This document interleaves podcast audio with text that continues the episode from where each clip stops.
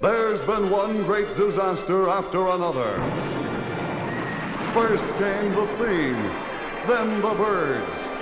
There was the day the earth stood still, and the day the earth caught fire. If it didn't come from another world, it came from beneath the sea. But now comes the greatest disaster of them all. It's a riot! It's a scream! It's the funniest, most hilarious movie since Gone with the Wind.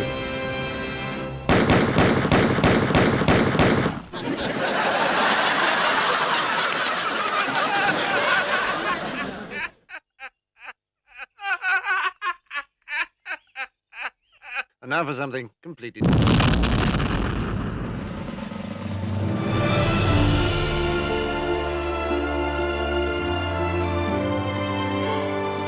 Olá, muito boa tarde e sejam bem-vindos a mais uma emissão de Os Críticos Também Se Abatem, programa de cinema e TV aqui da Rádio Universidade de Coimbra.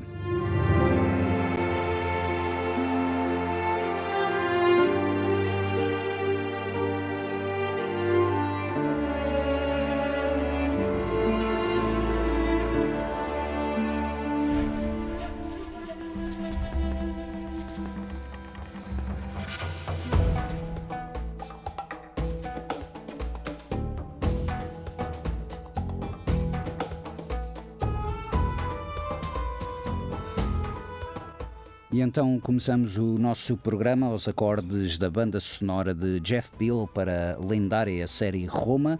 Uh, um dos, uh, uma banda sonora escolhida então por mim, uh, Pedro Nora, acompanhado hoje de João Pedro Cotrim, que encontra-se aqui numa situação ainda meio comprometedora no que toca a garganta, não é? como, dá, como dá bem para ver. Pronto, ok. Então, é, mais uma hora da Mena Cavaqueira aqui a falarmos de cinema e televisão aqui na Rádio Universidade de Coimbra 107.9 FM ou em RUC.pt. João, como é que estás tirando a tosse? Olha, estou, estou melhor, obrigado por perguntar. Tirando a tosse, não é? Estou bom o suficiente pelo menos para vir cá uh, falar de coisas contigo. Portanto, estará, uh, estará bom o suficiente para falar de coisas, mas também para discordar, porque metade deles, suspeito que metade dos serão coisas que ele estará a discordar comigo, como é hábito, não é? Temos um dos óbitos, temos dois óbitos para falar, dois grandes óbitos. Eu escolhi esta banda sonora Ei, de Roma. Discordo já, não são dois grandes óbitos. Uh, Eles é maior que o outro. Certo, sim, mas há outro eh, mais mediático, não sei e se não é, é o maior ou não. Pois é isso. Há um mais mediático, é que eu também deveria falar, obviamente, pronto, a rainha de rock and roll morreu esta semana, Tina Turner. Eu ainda pensei em trazer a banda sonora do Beyond Thunderdome, mas convenhamos que o Beyond Thunderdome, o terceiro filme do Mad Max, é talvez o filme que eu menos gosto de Mad Max, porque é também o que não é bem um filme de Mad Max, não sei se sabes a história por trás, aquilo era para ser uma adaptação do hum? Senhor das Moscas, até que alguém disse: Não, não, eu não dou dinheiro para isso. Ou, disseram ao George Miller: Não dou dinheiro para isso, mas para um terceiro filme de Mad Max já dou. Claro. E então, eventualmente, ele fez um terceiro Mad Max e adaptou a, a ideia então de de fazer, adaptar o, o, livro de Senhor das Moscas. E claro, Tina Turner popularizou-se no cinema, a rainha de rock and roll popularizou-se na música, obviamente, mas no cinema foi por causa do Anti-Entity, se bem que ela também participou em outros filmes, como por exemplo ela era uma política ou presidente no último grande herói. Presidente da Câmara. Presidente da Câmara. No, presidente da Câmara no filme dentro do filme. Exatamente, exatamente. No, no Jack Slater 4. Exatamente. Eu lembrava-me dela eh, basicamente enquanto política. E, não pronto, entrou no Mad Max também, como tu bem sabes. E também ela entrou no Tommy, que eu nunca vi. Não sei se sim, já viste. Sim, é a Acid Queen do Tommy. Tu já viste é, o Tommy? É, é, esse, para mim, é esse o papel icónico da, da Tina Turner. Não é o Anti-Entity? Não. Two Men Enter, One Man Leaves. Uh, que aqui neste caso, uh, basicamente qualquer um de nós pode sair, dado que isto está um calor insuportável. Estamos aqui em direto uh, do nono Círculo do Inferno, ou estúdios da Rádio Universidade de Coimbra, sauna, uhum. não é saula, mas não é, é até arder, não é o, o slogan. Por acaso, sim, escolhemos muito mal o slogan de aniversário da minha parte. devo dizer que escolheu-se um bocado mal. mas então é para ti o Tommy, é? Essa de, é. Ok, uh, mas é que eu nunca vi o Tommy, já ouvi o disco, mas nunca vi o filme porque nunca, não sei, nunca fiquei assim muito ligado uhum. ao disco. Não é como, por exemplo, o The Wall, que fui muito atraído pela, pela animação, nomeadamente, pelos visuais daquilo. O Tommy é um bom filme. É uma bosta. mas achas que é o grande papel dela? Sim, mas é uma bosta porque tem elementos interessantes. Ah, lá está. Interessantes. É, eu, gosto, eu gosto como dizes elementos interessantes, não é bons. São bons segmentos, vá. Ok, certo, certo. Tens fã do disco? É que por acaso também é outra coisa. Não sou assim grande, grande fã do, do disco Tommy. Tá, tem boas malhas. Gosto muito do Pinball Wizard, meu. Certo. Boas malhas, mas não é um grande disco. É Hear me. Sim, sim, certo. É pá, estás mal da garganta, não começas a cantar, só achas. Me diz que é bom. Uh, portanto, então para ti, o óbito mais. Uh, o maior óbito do que o outro é do Ray Stevenson, então? É assim, opa, é complicado falar de óbitos de pessoas famosas, porque são pessoas com as quais nós não temos ligação nenhuma afetiva, mas que uh, certo, sim. às vezes sentimos mais porque gostamos do trabalho deles ah. e ficamos com pena de certas coisas. Muito bem. Para mim, o Ray Stevenson é, um, é, uma perda maior que a Tina Turner porque Tina Turner já tem um longo corpo de trabalho. Um corpo. Muita malta falava das pernas. Das longas pernas, sim. Exatamente. Só nas pernas é um longo. Mas ela tem um longo, um longuíssimo trabalho que deixou para trás. Mas é música, lá está. Muita influência. Sim. Na música, também há alguma parte no cinema, claro, mas essencialmente na música. Um, abriu muitas portas para muitos artistas hoje. Certo, sem dúvida. Portanto, é, é influentíssima, das, das pessoas mais influentes na música do século XX para mim. Claro, não, e o caso dela também com o Ike Turner. Uh, porque é que não é, se calhar, para mim, a perda que é o Ray Stevenson? Porque a Tina Turner tinha 83 anos já não estava no ativo há bastante tempo. Ray Stevenson foi-se embora. Ray Stevenson foi um bocado. É um, fiquei choque. surpreendido, exatamente, eu fiquei muito surpreendido dada a idade dele, tinha 58 anos. E, e sobretudo, porque o Ray Stevenson, para quem não está a ver, e eu percebo porque não sejam a ver, porque ele não fez muita coisa de relevo. Uhum. Uh, a não ser talvez o papel que, que fez na série Roma, para o qual tu escolheste a banda sonora. É. Como o eterno Titus Polo. Exatamente. É um grande, grande personagem e acho que era talvez o meu personagem preferido de, da série Roma. Provavelmente. Devo sim. dizer. É, ou pelo menos era o personagem que era mais fácil tu gostares. Era, era, claramente. Uh, não era o personagem principal, não era o personagem mais relevante, nem o mais teatral, mas era aquele que tu é pá, eu, eu era amigo deste fulano, eu seria amigo desta personagem. E acho que era um bocado a questão que. E, e, acho que ele no cinema nunca conseguiu atingir esse patamar que atingiu pois em não. televisão no Roma. Ele, o mais próximo que ele teve foi a fazer de Punisher no Punisher War Journal. É, foi muito triste, que depois da morte dele pensei, epá, eu já vi, eu já vi e gostei de ver o Ray Stevenson em vários papéis secundários e coisas muito é. pequeninas. Uh, mas deixa cá ver, fui ao Letterboxd e fui lá ver o first billing dele, assim, ordenar por first billing. Exatamente, sim. O first billing está o Punisher, que era é o Punisher. um filme Zack da Marvel. E eu fui ver o Punisher e, meu Deus, isto é o melhor que ele conseguiu fazer no cinema, credo. Coitado, sim. Quer dizer, esse filme, atenção, eu até gostei desse filme na altura que saiu por uma razão muito simples. O anterior também teve um bom Punisher, que era o Thomas Jane, mas teve o John Travolta lá também. Uh, e antes foi o Dolph Lundgren. Mas o, o que eu gostei do Punisher War Journal foi mesmo as cenas de violência nomeadamente aquilo como era muito violento, era muito gráfico. Que filme tão estranho, pai, que parecia mesmo que ele estava noutro filme. Mas ele, parecia, ele estava completamente aluado. Ele parecia que estava ali, tipo, a grunhir. Fez-me lembrar ele, Sylvester ele, Stallone no Rambo 4, basicamente. Ele, estava a fazer um filme muito sério, muito no ar, e à volta dele era uma comédia de gore autêntica. É, o Dominic West, por exemplo, acho que está muito mais... O que é que ele estava mais... a fazer? O que é que o... o Dominic West estava a fazer durante aquele filme? Não, mas o Dominic West está mais de acordo com o resto do filme. O Dominic West parecia um vilão do Dick Tracy, do filme, do filme do Warren Beatty. Sim, exatamente, sim, sim. E acho que foi isso a inspiração dele, foi precisamente o Dick Tracy. O Colin Salmon a fazer de polícia polaco. Eu quero rever de, o de Boston. Eu quero rever o Punisher War Journal, atenção. Portanto, também aqui não me Eu não sei porque é que queres fazer uma coisa dessas. Uh, não, porque não, não, odiei, não odiei tanto o filme como muita malta uh, odiou, precisamente porque eu olhei para aquilo e disse: Ah, eu gostava de, eu não me importava ver filmes de Punisher assim, porque é, é a violência que tratava mais aquilo. Ninguém vai uhum. ler uma BD do Punisher pela personagem, claro. não é? É mais pela violência, as mortes viol... e, e, o filme conseguiu retratar isso muitíssimo bem. Já... Introdução, os, os primeiros 25 minutos do filme é só violência e ele não diz uma palavra. Pois, exatamente, tinha aquela presença muito, muito boa. Mas ele também, devo dizer, o último filme que eu vi com o Ray Stevenson foi o. Hum, ai o RRR, que eu até uma vez até falei, que era aquele filme que foi sensação, que era meio Bollywood da ação, que até ganhou o Oscar de melhor canção sei, original. Sei. Eu não vi. E ele entra nesse filme e é exatamente a mesma coisa como o Punisher. Ele está ali que é tipo. É, é, eu até gosto, se calhar, um bocado a piadola de dizer ele é o general genérico, porque ele é um líder militar em que ele está a dizer aquelas falas genéricas que todos os líderes militares dizem nos filmes, que é apontar armas, sentido, coisas. E não sei, eu, eu fiquei ali um bocado a pensar, coitado deste fulano que realmente não deve estar a receber assim papéis muito sumarentos.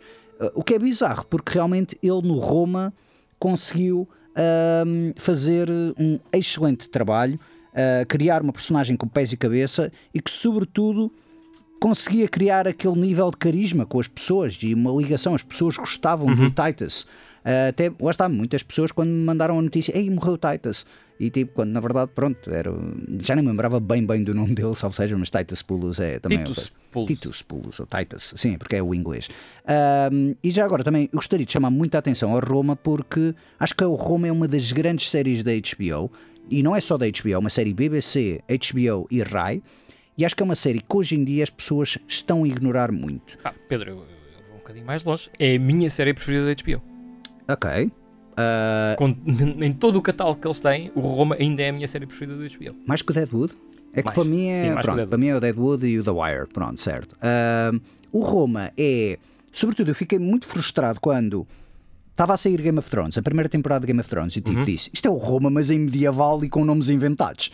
Porque é exatamente a mesma coisa. Eles faziam exatamente. As pessoas ficaram, mas Roma, mas isso, ah, ok, 2005. Isto já é antigo. E estavam a falar aquilo como se aquilo fosse o Ben-Hur de 1960 e troca claro. o passo. E eu fiquei um bocado surpreendido, porque de facto Roma é uma ótima série. Tem para mim um grave problema, não diria que é a melhor série da HBO, a minha preferida, por causa da segunda temporada. A segunda temporada é despachar. Uhum. Para bem ou para mal, é despachar. Sim. Mas a primeira temporada é das temporadas mais perfeitas que já vi de qualquer série da HBO e já vi grandes temporadas da Wire e Sopranos, mas acho que o Roma tem aquela primeira temporada absolutamente perfeita. Podiam parar aí e seria a melhor série de sempre.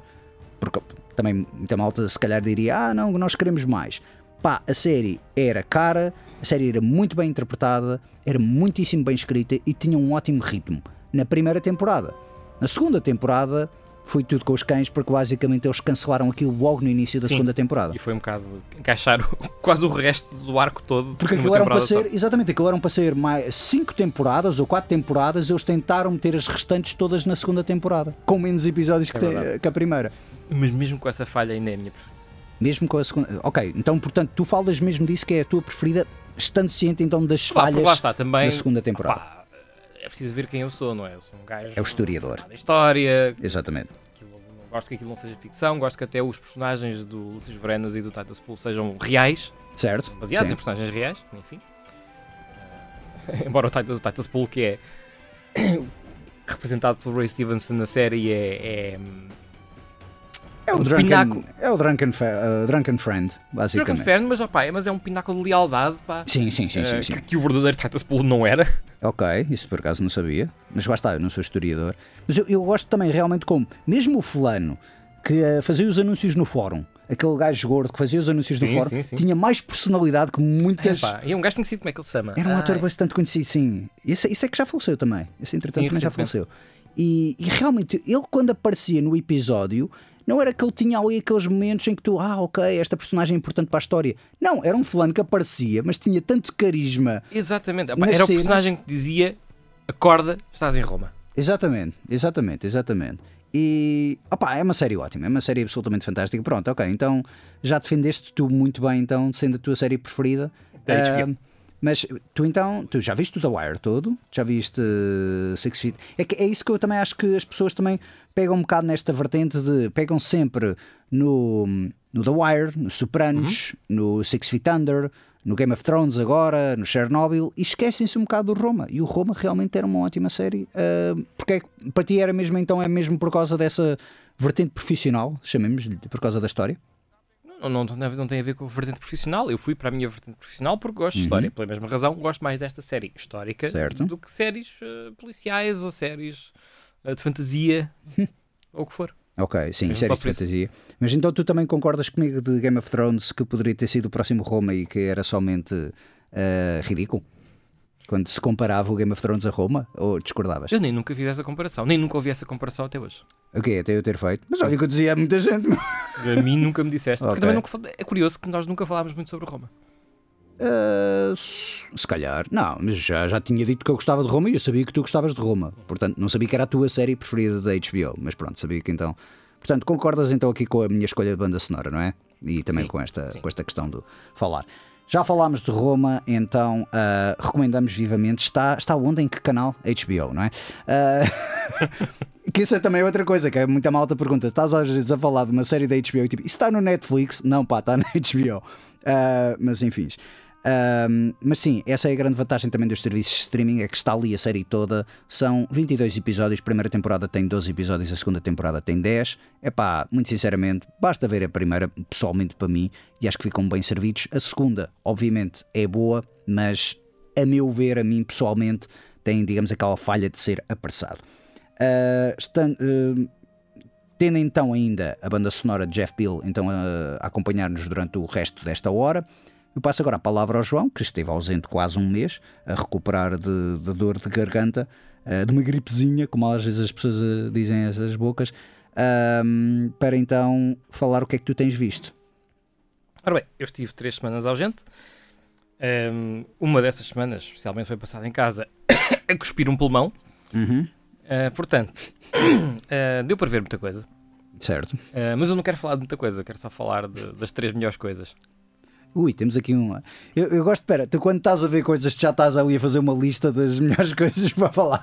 Não, mas é, eu olhando assim para trás. Tão organizado. Olhando para trás nestas três semanas, só há de facto três coisas das, que eu, das várias que eu vi okay. que, que, que, me marcaram.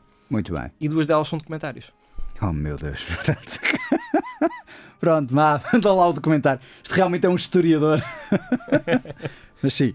Deixa a coisa que não é documentário para o final, então tá vamos bem, fazer tá aqui o. Então, olha, os documentários são também sobre os, dois objetos dos documentários, também são coisas que eu gosto muito. Hum. Eu não sou muito de ver cinema documental. Há gente que devora cinema documental.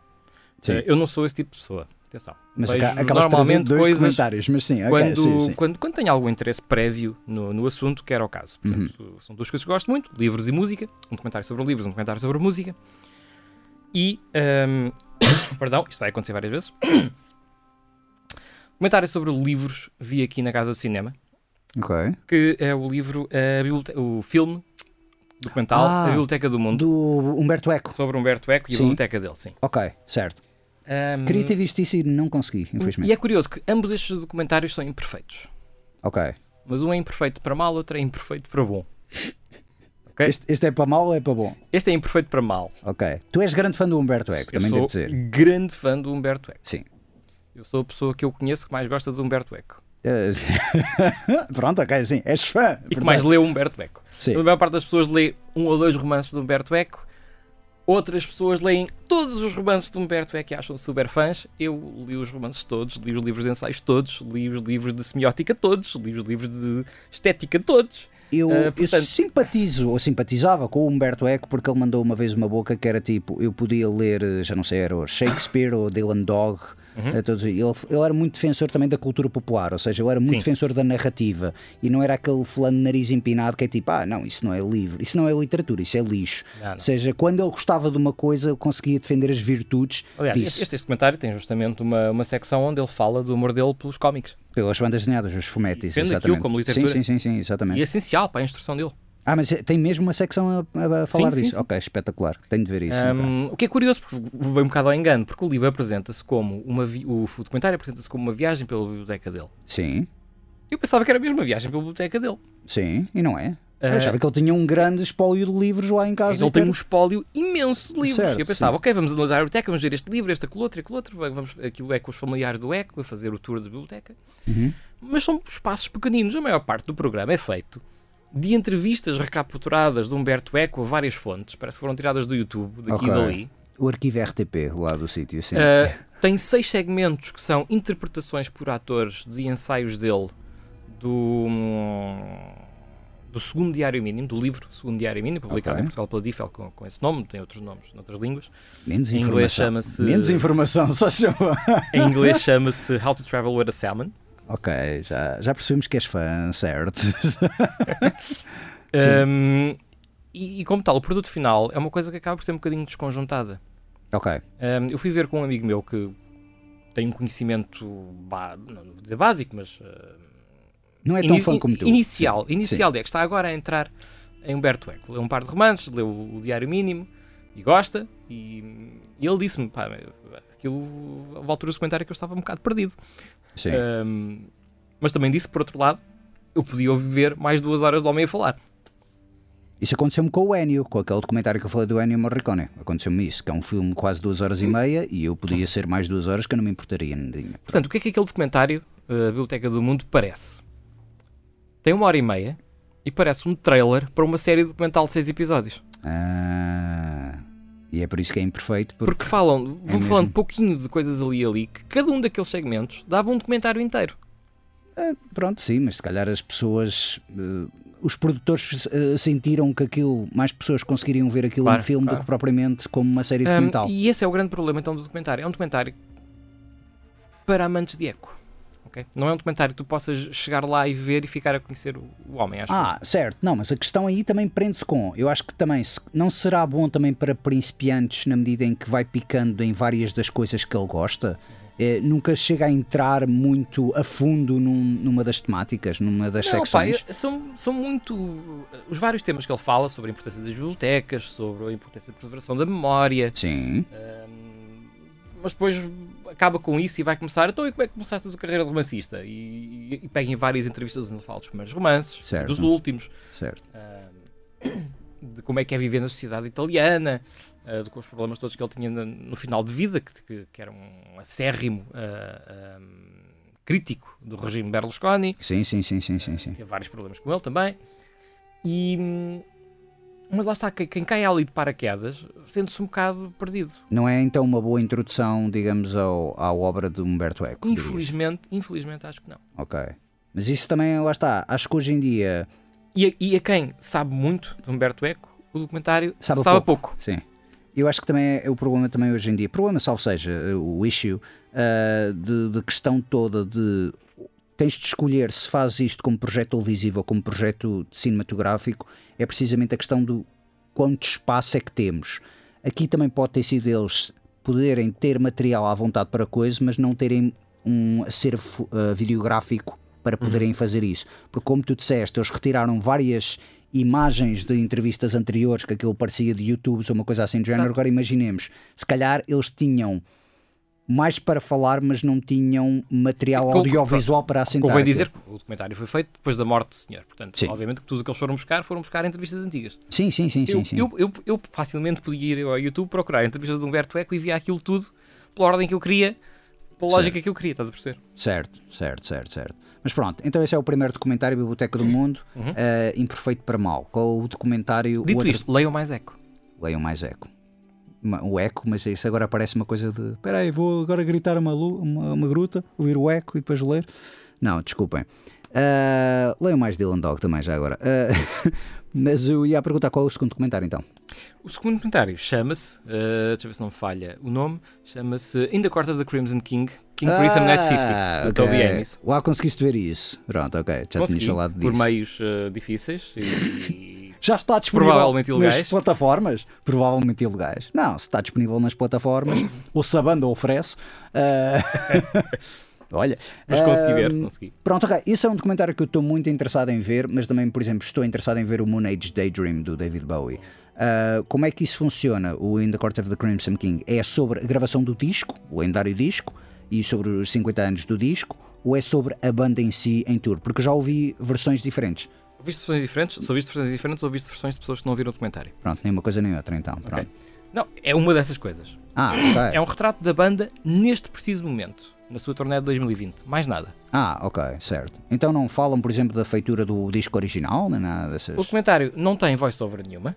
Ok. okay não tem capítulos documentais a falar da história da banda. Ok. É só mesmo o realizador com um telemóvel a filmar e entrevistar membros da banda. Mais nada. E, mas é, calma, entrevistar então, por exemplo, enquanto tu vês o, os concertos a decorrerem, é isso? Não, não está a entrevistá-los enquanto os concertos estão a decorrer. Não, não, mas ouves as músicas dos documentários. Não, porque muitos documentários, tens muitos documentários musicais em que acabam por ser mais filmes concertos do que propriamente. Não, vai, vai falando com eles durante as turnés, uh, okay. algumas entrevistas com alguns membros na casa deles também. Um, fala, fala um bocadinho com alguns membros antigos da banda, porque aquilo acaba por não ser, não é, não é sobre o primeiro disco, não é sobre a banda. Aquilo é um comentário essencialmente sobre duas coisas: hum. Robert Fripp, Sim. de um lado, e o Bill Riflin do outro. Ok. Por exemplo, o Adrian Belew não entra. Uh... Entra lá e diz umas coisas. Olá! tipo, é, assim. é só entrevistas aquilo, ok? Aquilo é só entrevistas. Não tem narração, não tem voiceover, não tem. Tem, tem um ou outro okay. uh, parte escrita. Ah, em 1969 aconteceu isto. Porquê? Como introdução para o gajo que vai falar a seguir mal do Robert Fripp. Mais nada. Hum. Aconteceu isto, correu mal, e agora esta pessoa vai falar mal do Robert Fripp. Pronto. Ok. E tu vês isso, tu obviamente adoras King Crimson, como também referiste, viste Mas pronto, só para dizer, aquilo, como eu disse, é feito com telemóvel. A imagem é péssima durante a maior parte do filme e não foi por causa da qualidade com que eu saquei. Okay? É muito escuro, tem muito grão, porque mesmo assim, o Mas é Games... perfeito para bom. É, é, é impecável, porque aquilo é tão estranho e o Toby Amis, eu, eu vi uma entrevista com ele e ele disse: pá, não, eu só me preocupei com um telemóvel, não queria saber nada da imagem. A única coisa com que me preocupei foi arranjar um microfone de 2 mil euros que era cap para captar tudo o que as pessoas diziam de um lado e do outro. Ok, certo, certo. E isso provoca interações muito interessantes. Ok. Tem lá coisas que eu nunca vi apá, em documentário nenhum na minha vida. É. O documentário é hilariante, ok? É do, do princípio ao fim é hilariante. Ok. Certo. Porque são só um bando de velhos a dizer mal uns dos outros enquanto tentam trabalhar numa turnê. Uh, liderados por um, um, um velho que é uh, de gancho, não é? Como se diz antigamente. Sim. É Robert Fripp. que é o Robert sim, Fripp. Claramente. E é sim. é muito um, de, um, debate sobre o que é que aquilo significa para aquelas pessoas, porque é que aquelas pessoas estão ali. Ainda hoje. A questão é ainda mesmo, hoje, ainda sim. Hoje, sim, trabalhar exatamente. e em turnê nos King Crimson.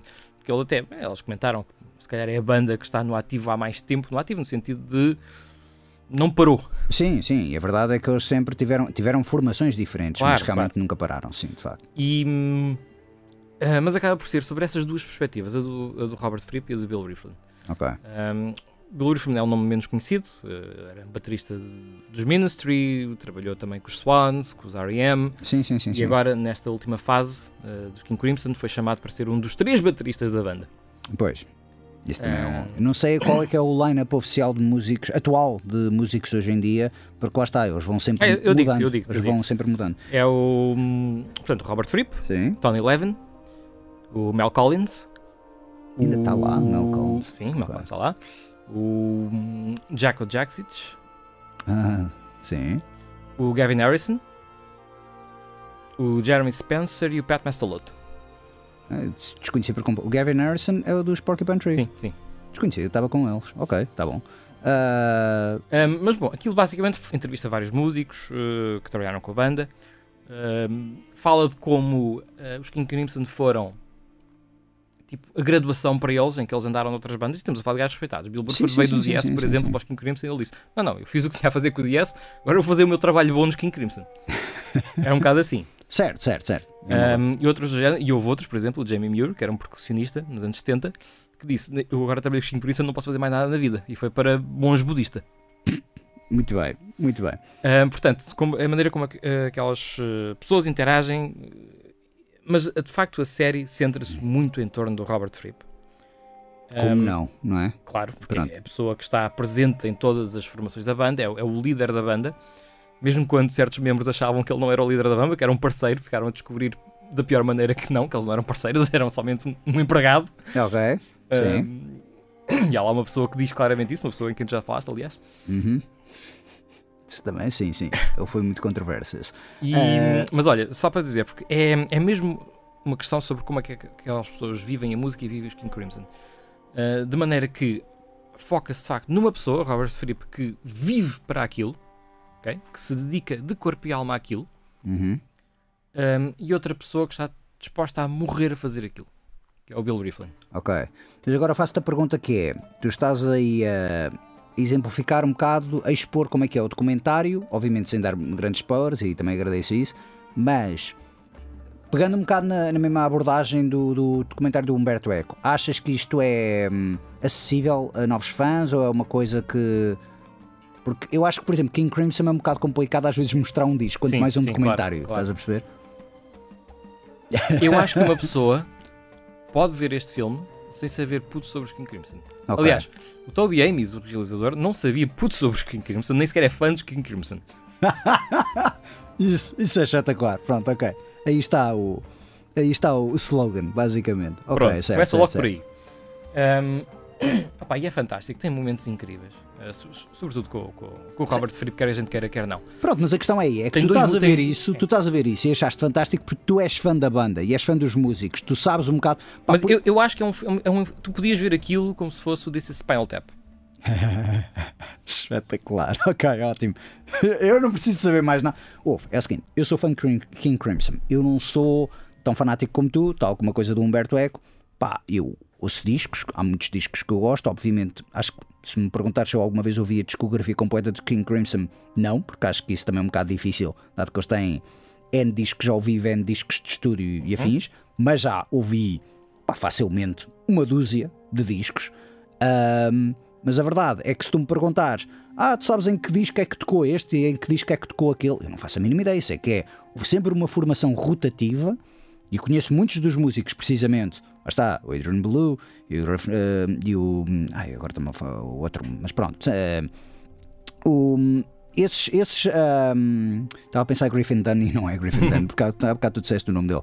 Mas esses uh, músicos eu conheço-os advém do King Crimson, mas eu não sei quais são os discos. Sempre sei, é, lá está, é o núcleo da banda que é o Robert Fripp. Uhum, eu até considero, eu sou das pessoas, por exemplo, considero que King Crimson não é um bem um one man band, mas é aquela banda à semelhança de, sei lá, Nine Inch Nails tem de ter o Trent Reznor, Smashing Pumpkins tem de ter o Billy Corgan e não é uhum. por eles cantarem, porque eles são os mentores da banda. Sim, sim. Pronto, ou seja, é um projeto mesmo pessoal deles, o Foo Fighters com o Dave Grohl, pronto. E e a questão é, King Crimson sempre foi assim. Até mais, até porque o Fripp muitas vezes não canta, ele é um instrumentalista, não é? Uhum. Portanto, é mais aquela onda. Só instrumentalista. Do... Ele canta numa dos. Não. Ele não, não canta numa não. música do, do Red. Não. Fiquei nunca. com a ideia de. Olha, fiquei com a ideia que era, que era a voz dele, mas então, então fiquei assim com. Enfim, como, como se vê, eu não sou o entendido na banda. Mas estou curioso para ver isso precisamente. E opá, agora tu falas nisso, então sei. Mas só para dizer que Sim. É, é um filme excelente, ok? não vão ficar a saber nada sobre os King Crimson. Sim. A não ser que são um bando de velhos que se odeiam uns aos outros. Podem mudar o título do filme que até fica The Odd Couple 10, basicamente. The Odd Couple Times 10. Isto é muito forte, eles odeiam uns aos outros, não é bem assim. Tem a rivalidade. Ah, sim, isso é o normal de todas as bandas, eu também claro, acho claro. isso. É, como é que é o do, do tempo de duração desse? Porque... Hora e meia. Ok. Ah, é? É que, não, a última vez, por exemplo, que eu vi um documentário, e até falei a ti, falámos aqui no programa, foi o Get Back dos Beatles, uhum. que eu uhum. achei espetacular, precisamente a cena de seres uma mosca na parede do estúdio, uh, enquanto estamos a ver os fulanos todos a discutirem basicamente como é que vamos fazer esta composição, como é que vamos criar esta música e afins. É, neste documentário, posso já dizer, sem spoilers, há muito pouco disso. Okay? Sim, não, há, não há conversas sobre composição, sobre o que é que vamos fazer neste concerto, não. É, é quase tudo em função do realizador entrevistar as pessoas. São conversas. Quem é que tu gostas? Quem é que tu não gostas? E basicamente é, segue a partir daí. É isso? Pronto, ok, muito bem. Velhos a lavar a roupa suja em público, portanto. Eh, esta imagem agora não ficou muito bonita. Uh, olha, eu vou falar é de uh, duas recomendações que eu tenho, uh, basicamente recomendação dupla. Eu, as minhas recomendações para, para hoje vão ser essencialmente feitas em duplo. A primeira é de cinema português, há bocado estávamos a falar, foi uma coisa que eu também vi na Casa do Cinema de Coimbra, uh, que são os dois filmes de João Canijo, uh, que é o Mal Viver e o Viver Mal. Espero estar a dizer bem os nomes. Pronto, Mal Viver tem como personagens principais a Rita Blanco. Eu não percebo como é que poderia haver outra maneira de dizer os títulos. Uh, sim, viver, não. Viver, Mal, Mal? Viver, não, não, é mais é aquela coisa de. É que muita gente está-me a perguntar qual é a ordem que devo ver os filmes. Não. E então é primeiro é o, o, o mal viver e depois é, é, o viver mal. Ah, ok, isso é interessante. Isso desde logo é interessante para mim. Tem uma ordem. Para mim tem uma ordem. Ok. Mas o realizador já apresentou, já disse que ah, não importa a ordem, mas para mim tem uma ordem. Pronto, essencialmente o que é isto? Uh, o Viver é, é, basicamente dois filmes que abordam o mesmo espaço, uh, de, o mesmo cenário, que é um hotel. Um hotel, pá, vou dizer, luxo, uh, para a zona de, do norte. e o primeiro filme é sobre, é, uh, sobre a família que é dona desse hotel e basicamente os dramas familiares que há acerca dessa família, sobretudo quando uma das netas uh, vem, pronto, a matriarca dona do hotel é a Rita Blanco, e uma das netas vai lá, volta e junta-se ali à família, as filhas que trabalham no hotel. Esse é o mal viver. Depois, o viver mal são é uma espécie de tríptico em que são histórias sobre núcleos familiares ou casais, ou pronto, um casal, uma família ou assim, de três diferentes que vão, são hospedados no hotel, são hóspedes no hotel. O que, é que acontece? Eu não sei se alguma vez visto algum filme do João Canis, O Sangue do Meu Sangue. É o mais conhecido. Sangue do Meu Sangue vi, sim. Pronto. Não sei se vi mais algum. Uh, pois eu também não, não vi mais nenhum. Vi o Sangue do Meu Sangue e vi o documentário acerca do Sangue do Meu Sangue. É tão deprimente que acho que nunca mais quis ver nenhum filme dele. Isto também não é propriamente para, para o alegre, mas sim. O Sangue do Meu Sangue tem uma coisa muito interessante que se tornou a marca autorial do João Canis no cinema, uh, nacional e internacional, creio, que é, ele brinca muito com as questões todas de conversa. Há bocado estava a falar do documentário do King Crimson, em que ele queria captar, queria o um microfone para captar o que se passava no fundo e as uhum. conversas de fundo. Isso acontece muito nos filmes do João Canis. Nomeadamente, tens uma parte onde, no sangue do meu sangue, vamos imaginar, é um, é um núcleo familiar. E tens o filho e a namorada que estão a falar no quarto e ao lado ouves o pai que está a falar ao telemóvel. E aquilo é tão bem coreografado, na medida em que está a cena centrada no casal, nos namorados, mas tu começas a ouvir o pai a falar ao telefone e o pai exalta-se, então tu começas a prestar mais atenção à conversa que está a decorrer no fundo. Com isto, o que é que acontece? Com estes dois filmes, João Canis parece que quis expandir essa, essa noção narrativa a pegar mesmo no hotel, em que tu vês, sei lá, no Viver, no, no, no Mal Viver, no primeiro filme, que é acerca da família que está no hotel, dona do hotel, estão a falar na cozinha, estão a falar da, das limpezas, no corredor das limpezas.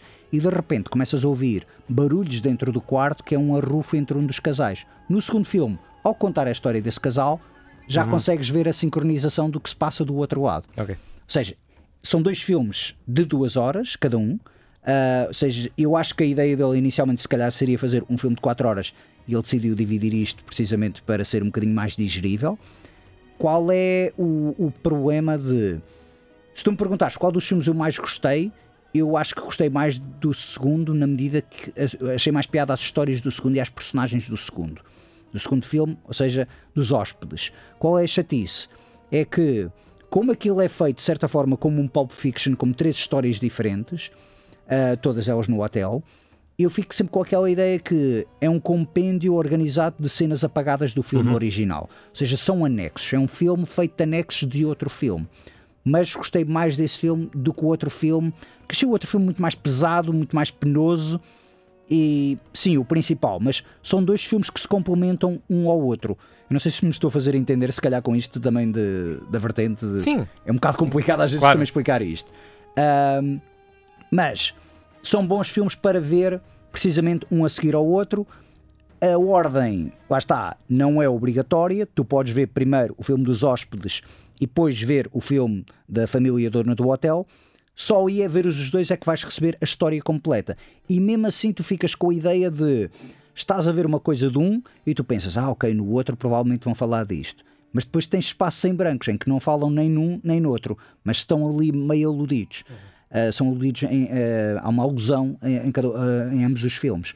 Ou seja, um exercício narrativo bastante interessante, onde o Canis consegue fazer essa questão toda dos diálogos em plano secundário e chamar a atenção às pessoas de calma lá o que é que está ali a passar na outra sala, ou o que é que está ali a, a passar do outro canto da sala.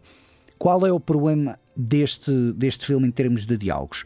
Embora a coreografia dos diálogos nestes filmes seja ótima, a escrita não é boa, mas isto é uma questão que eu pego em quase 90% do cinema português, que é os atores do cinema português, dos filmes portugueses, não têm a escola do cinema propriamente dita, mas têm a escola do teatro. Ou seja, tem muito aquela noção de falarem de maneira eloquente, projetarem a voz, o que tira naturalidade aos diálogos. Não ajuda que também muitas das vezes a sonoplastia do cinema português não é melhor, não é? Uh, e acho que é aqui o grave problema. Às vezes tens aquela coisa que, então pá, mas estás chateada comigo? E tipo, a pessoa responde de uma maneira tão. Sim, fala de uma maneira muito pouco natural. Muito pouco natural, que distrai-te um bocado. O que é bizarro, dado que esta questão toda dos diálogos em secundário é um ótimo. É, é, é, um, ótimo, é um ótimo pormenor narrativo da vida real. Mas distrai-te um bocado de facto de. Tu vês claramente aquilo são diálogos, não é ensaiados, mas lá está, pouco naturais, que te tiram um bocado da experiência, que é uma pena. Se estes filmes, eu, eu acho que muita malta vai olhar para estes filmes e vai dizer: é pá, sim senhor, a ideia está muito engraçada, deve ser horrível legendar aquilo porque não sabes qual dos diálogos é que deves legendar, não é? Mas as pessoas vão olhar para aquilo e vão dizer esta ideia está engraçada, mas ao mesmo tempo pensam porque é que estas pessoas estão a falar desta maneira? Porque tens casos em que tens em primeiro plano diálogos que são muito, muito poucos naturais. Um, portanto, fiquem então aqui esta minha sugestão. Obviamente, os dois filmes estão a ser exibidos uhum. na Casa do Cinema. Uh, pronto, a ordem é como eu digo. Eu, eu escolhi fazer esta ordem até porque O Mal Viver foi o primeiro filme, uh, o filme que foi nomeado, então, foi o que ganhou uh, o Urso de Prata no, no Festival de Berlim. Também era o que chamava mais a atenção, mas muita malta dizia-me que o Viver Mal é que é o filme mais anexo ou complementar do outro. Eu gostei mais do, desse filme anexo e complementar, mas realmente não retiro que tem aquela vertente complementar. Pronto, esta é a minha primeira dupla sugestão. Passa a ti para tu dizeres qual é a terceira melhor. Uh, Sim, mas espera antes de terminar, aqui a palavra-chave é gostei. Gostei, não, uh, gostei na medida em que achei interessante uh, as histórias. Achei algumas histórias mais interessantes que outras, mas sobretudo gostei por causa que ele não repetiu a mesma proeza do sangue do meu sangue. Ele basicamente pegou nesse truque e quis expandir. Uhum. E tu notas num esforço para expandir aquilo. E acho que em, em termos de espaço físico, o filme funciona muitíssimo bem. Portanto, recomendas? Recomendo. A mim? Uh, se tu não gostaste do sangue do meu sangue, se calhar não. Pronto. a questão é essa. É, é isso que eu queria saber. Uh, não, é o seguinte: eu não adorei o sangue do meu sangue. Eu não adorei estes filmes. Mas gosto muito da maneira uhum. como realmente isto é, é, é feito. Embora, lá está, eu não te vou recomendar a ti porque eu acho que, por exemplo, tu és das pessoas que não gosta nada deste diálogo pouco naturalizado, não é? Estás a brincar comigo? Uh... Pedro, eu, eu, eu devoro Manuel, Manuel Oliveira. Oliveira. Sim, ok, vejo Manuel Oliveira. É a, única, é a única exceção, mas é a única exceção. Acho que de não, resto não. João César Monteiro também. Uh, João César Monteiro, tu gostas de João César Monteiro? Eu gosto muito de essa. Pronto, ok, ok. Uh, João César Monteiro também tem alguma naturalidade no diálogo. Às vezes, às vezes. Nem sempre, mas tem, tem momentos de Uh, o Manuel de Oliveira é mais teatral, não é tanto cinema. Sempre achei que o Manuel uhum. de Oliveira queria mas é ser encenador de teatro, mas olha, deram-lhe o cinema para a mão e ele não ia recusar, não é? Uh, aqui, João Canijo, acho que realmente é uma vertente mesmo cinematográfica. Uhum. Uh, funciona bem. Agora, obviamente, para quem viu o Sangue do Meu Sangue e achou o pior filme de sempre, não vai gostar deste filme. Ok. Mas. Não é o pior filme de sempre, é simplesmente deprimente. E... Nem sequer é chato, atenção. É, certo, é, ok. É só deprimente. Então vou dizer uma coisa: digo-te que o primeiro, ou seja, o principal da família, é muito deprimente, é mais pesado. O segundo dos complementos, o uhum. Viver Mal, funciona melhor.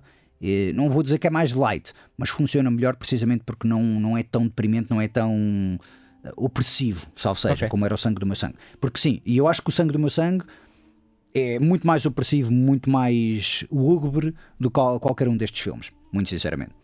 Uh, mas pronto, fica a recomendação ou pseudo-recomendação feita a ti e a recomendação feita então aos nossos ouvintes uh, de, destes filmes de João Canijo. Passa então a palavra, o que é que tu vais dizer que é a melhor coisa que tu viste nestas três semanas? Uh, não sei se é a melhor, é uma das três melhores, sim. Para ti, obviamente, sim. melhores ou mais dignas de relevo, como história do Eco não é necessariamente um grande documentário, mas foi um documentário okay. que me marcou. De ficção. Tu disseste Pronto. três coisas que tu gostaste mais, esta é de ficção, ou não é documental. Esta é? é de ficção, sim. sim. Uh, e que ficção. Um, no final dos anos 90, estava eu a embarcar na, na, na minha viagem cinematográfica mais a sério. Uh, Estavas a ver o Matrix e de repente, ai meu, será que somos mesmo, não, não, não. somos mesmo reais ou somos apenas. Mas no final dos anos 90, como dizia, estava, uh, encontrei um dos filmes mais loucos e bizarros uh, que tinha visto até então. E se calhar desde, desde então. Uhum. Um, mas atenção, louco e bizarro no contexto de filme mainstream de Hollywood. Uhum. Okay? Já vi coisas loucas e bizarras mais independentes, claro. Mas no contexto mainstream de Hollywood, esta continua a ser das coisas mais interessantes e mais bizarras que eu já vi. Um hum. filme chamado Being John Malkovich. Ah, ok, sim, sim, sim. Era por acaso era uma das hipóteses que eu ia dizer. Sim, certo. E um, poucos anos depois saiu o segundo, o, o um, outro filme, o filme seguinte do Spike Jones, o Adaptation. Um filme chamado Adaptation. Que é um filmaço. Que é um filme que eu meti na minha lista para ver. É um. Uh, e ficou na minha lista. E ficou na minha lista. Isso e agora que viste? Lista, Isso agora ficou na minha lista. Até que agora, nestas semanas, estava a fazer um zapping. SIC Mulher, o que é que vai dar? De SIC Mulher? SIC Mulher, o Adaptation. Eu, olha, eu tenho isto na minha lista há anos, não passa de hoje. Vamos ver isto. Que espetacular. É espetacular. O que, que é que eu estive a fazer durante estes anos todos? Que, que filme espetacular. Olha, não me tiveste a dar o Witch porque eu digo que é o melhor filme do Spike Jonze.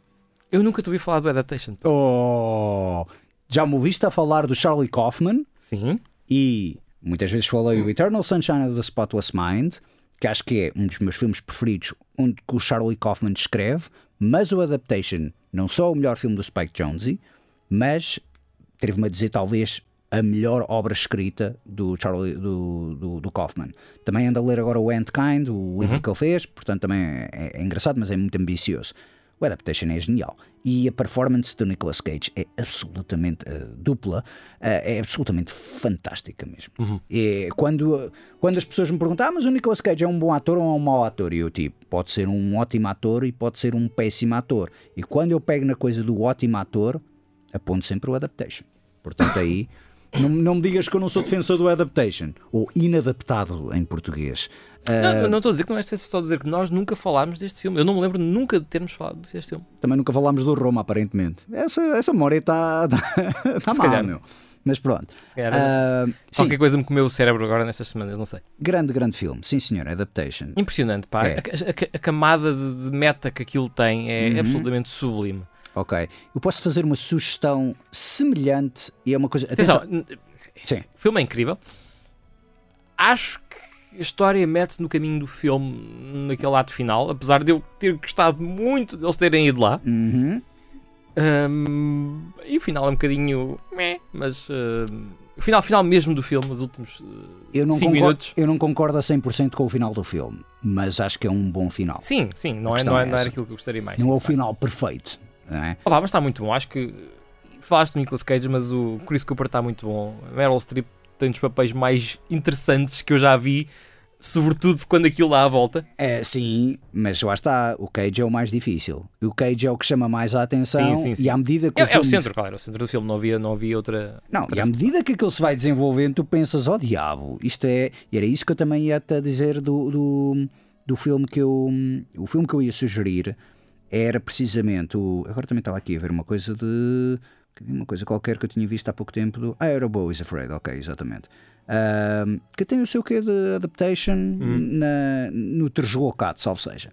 Uh, mas o que, o que, eu vou dizer é uh, perguntar se tu alguma vez viste também um filme onde uh, Jeremy Irons faz um papel de duplo, salvo seja, que é o Dead Ringers do David Cronenberg, que não. agora saiu um remake com a Rachel Weisz, um remake televisivo, eu ainda uhum. não vi esse. Uh, mas o Dead Ringers é, é, não é tão bom como o Adaptation e é muito mais pesado que o Adaptation, mas foi daqueles filmes que eu fiquei a olhar tipo, ok, eu sei de onde é que tu claramente vês onde é que o Spike Jones e, e o Charlie Kaufman foram se inspirar Sim. para fazer o Adaptation é no Dead Ringers do Cronenberg, que é um ótimo filme, um ótimo thriller psicológico.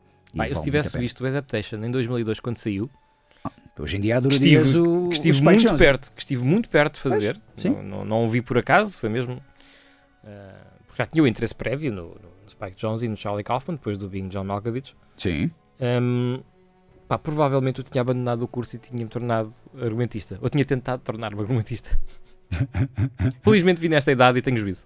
É, pois é isso. Não, já viste também a cena do tutorial do, do Alan Moore, portanto também já sabes o que é que, que, é que a casa gasta, não é? Uh, não, mas realmente sim, acho que foi uma das coisas que levou muitas pessoas, mesmo muitas pessoas, uh, a irem. a começarem a adaptar-se mesmo na meta escrita, na meta uhum. narrativa, salvo seja. Uh, e realmente é, é, uma, é um excelente. É uma excelente recomendação. Adaptation. Vale a pena falar da história do filme? Para quem não, não está a reconhecer? A questão é, é, que é isso, é que eu não quero. Eu não quero dizer a premissa inicial, porque eu acho que isso é também fazer batotas. Sim, sim. Estamos meio a enganar, estás a ver? Exato. E acho que isso também é bom da surpresa. Basta apenas dizer que realmente epá, é Nicolas Cage a fazer um papel duplo. E acho que já isso é um chamariz interessante. Mesmo se tu explicares, por exemplo, lá está, a personagem da Meryl Streep, já estás um bocado a dar se calhar uma pista, um bocado aquilo. Uh, Estou-me a fazer entender. Acho... Estás, estás. Pronto. Uh, Deve ter sido, deve ter sido um dos grandes flops da carreira do, do Spike Jonze, se bem que foi nomeado a Oscars aquilo. Uh, deve ter sido precisamente porque o John Malkovich, o Ben John Malkovich, tem uma premissa curiosa, uma premissa uhum. que te leva a ver aquilo. O Adaptation não consegues fazer publicidade àquilo sem estragar não. pelo menos uma surpresa daquilo. E acho que esse é o grave problema. E mesmo a fazer estas comparações, eu podia fazer comparações a muitos outros filmes, também metanarrativos, e a verdade é que não gosto de fazer isso. É. Olha, é semelhante a, por exemplo, quando me falaram da série Mr. Robot, compararam a um filme bastante conhecido e eu fiquei chateado porque claramente deu-me a entender, ok, é isto que vai acontecer. Okay. Que é aquele desenlace. Às vezes fazer comparações é um bocado perigoso por causa disso. Comparar o Mr. Robot com Wargames. Uh... Basicamente. Um, vou agora falar das minhas duas últimas recomendações. Duas recomendações que são do, do, dois títulos coming of age.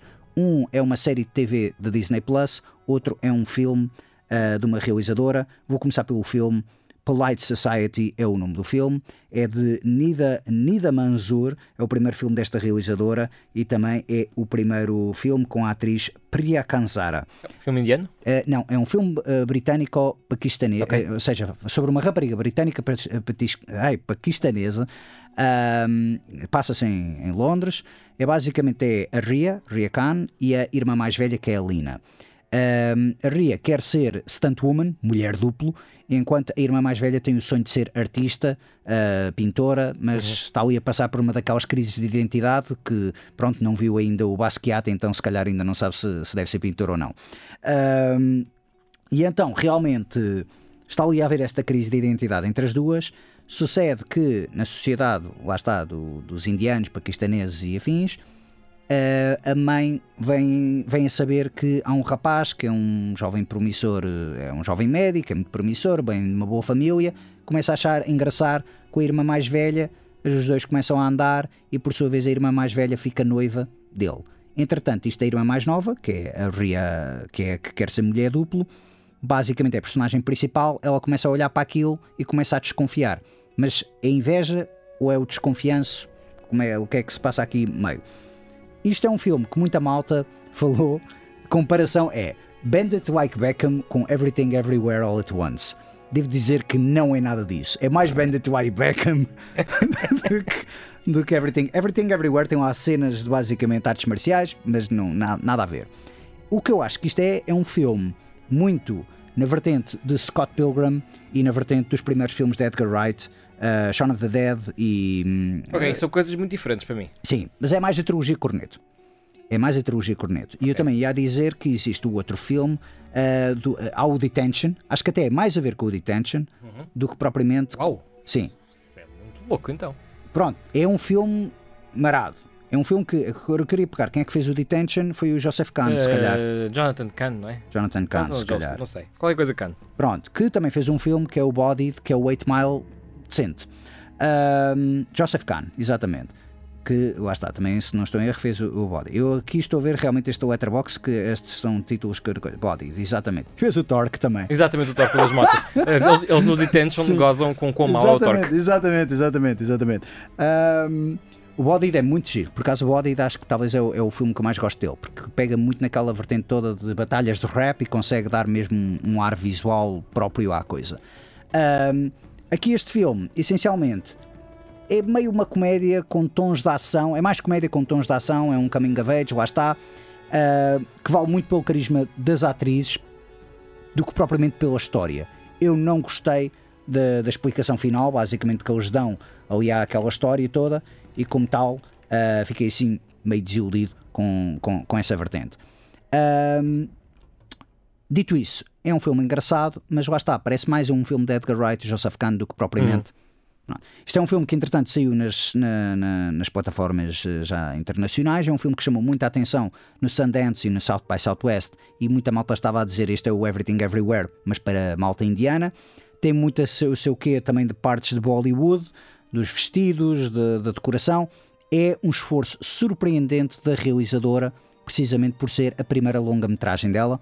Portanto, Polite Society é também mesmo aquela hum, tirada da mensagem de ser tu próprio, não tentes seguir os moldes uhum. que a sociedade espera que tu faças, ou seja, também é muito melhor enquanto personagens femininas, consegue dar mesmo aquele enfoque às personagens femininas, mas sim, é mais Bandit Like Beckham do que propriamente Everything Everywhere. A outra recomendação que eu tenho a fazer é também um coming of age, e esse sim tem muitos elementos em comum com o Everything Everywhere, que é American Born Chinese, uma série da Disney Plus. Saiu esta semana, oito episódios, cada um sensivelmente 40 minutos, mas mais meia hora. O primeiro acho que é 40 minutos, os outros todos têm meia hora. Tem Michelle Yeoh, tem o Wei Kwan, tem Stephanie Uzu e tem o James Hong, ou seja, quatro atores do Everything uhum, Everywhere sim. que entram. Ironicamente, não se cruzam muito esses quatro atores do filme. A história é engraçada, a primeira temporada está bem feita. Vou dizer que é do género. É Buffy, a série original da Buffy Caçadora de Vampiros, com aquele místico uh, oriental, vá, chinês, de Jack Burton nas garras do mandarim. Não tem monstros do Carpenter, não tem aquele okay. sentido do humor. Eu, eu, eu, vi o cartaz dessa série. Sim. E pensava que era uma série mais tipo Minari, ok? Tipo essa premissa do Minari que é uma família asiática a estabelecer-se na América. Não, aqui é mesmo mais. Agora estás-me a chamar a atenção para isso. É, não, e é engraçado porque é, basicamente é sobre um miúdo que é o Jin Wang, que é americano, mas tem pais chineses que vieram para a América. Uh, e basicamente chama-se o americano da China, não percebi porquê, porque American Born Chinese se calhar devia ser o chinês americano, uma coisa assim do género. Uh, ele basicamente uhum. está no liceu, ele está a passar por aquela coisa de.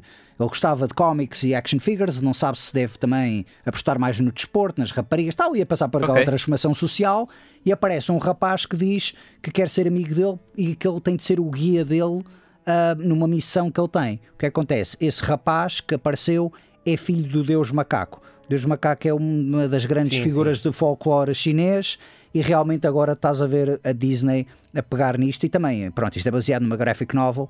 Uh, é o seguinte, mais uma vez, é o carisma das personagens, os atores são muito bem, os, os dois miúdos principais são espetaculares, têm uma ótima química entre eles, conseguem vender bem a questão da amizade entre eles, uh, mas têm um problema visual, nomeadamente esquece um bocado das cenas de ação. Parece às vezes que estás a ver uma série de Disney Plus ou Nickelodeon, né? tanto uma série teenager, mas mais dessas séries infantil-juvenil. E de repente, ah, pois é, temos de meter aqui uma cena de luta, de artes marciais. E também tenta pegar muito no Uxia, nessa vertente toda de, de hum, Tigre e o Dragão e os montanhos feiticeiros da montanha, etc., Arcs e afins. E o que é que sucede? A coreografia não é melhor, a câmera também não é melhor, visualmente é muito pobre. é ligeiramente acima dessas séries do Disney Channel, mas não tão acima. Parece que eles a meio tipo, opa, vamos, vamos dar mais dinheiro, mas não muito mais dinheiro. E, mas também consegue ser bastante divertido. Uh, tens, mais pessoa, tens mais cenas deles a falarem chinês entre eles do que propriamente americano, que também é interessante. Não é tudo somente americanizado, mas funciona muitíssimo bem e tens um episódio de flashback a meio da temporada que acho que é dos episódios mais divertidos e inventivos que aquilo há, em que é basicamente pega nesses nesses hum. filmes antigos do Wuxia Kung Fu e faz aquilo como se fosse uma sitcom da Sim. década de 90. Portanto, funciona aquilo muitíssimo okay. bem. Vou, vou pôr na lista. Vai lá ficar 20 anos como adaptation. Exatamente, exatamente. Bom, estamos então a terminar mesmo o programa. Muito obrigado a todos por terem ouvido obrigado ao João, obviamente, pela presença. As melhoras para a garganta dele. Uh, os críticos também se abatem, então regressa para a semana. Até lá podem continuar na companhia da Rádio Universidade de Coimbra nos 107.9 FM ou em RUC.pt.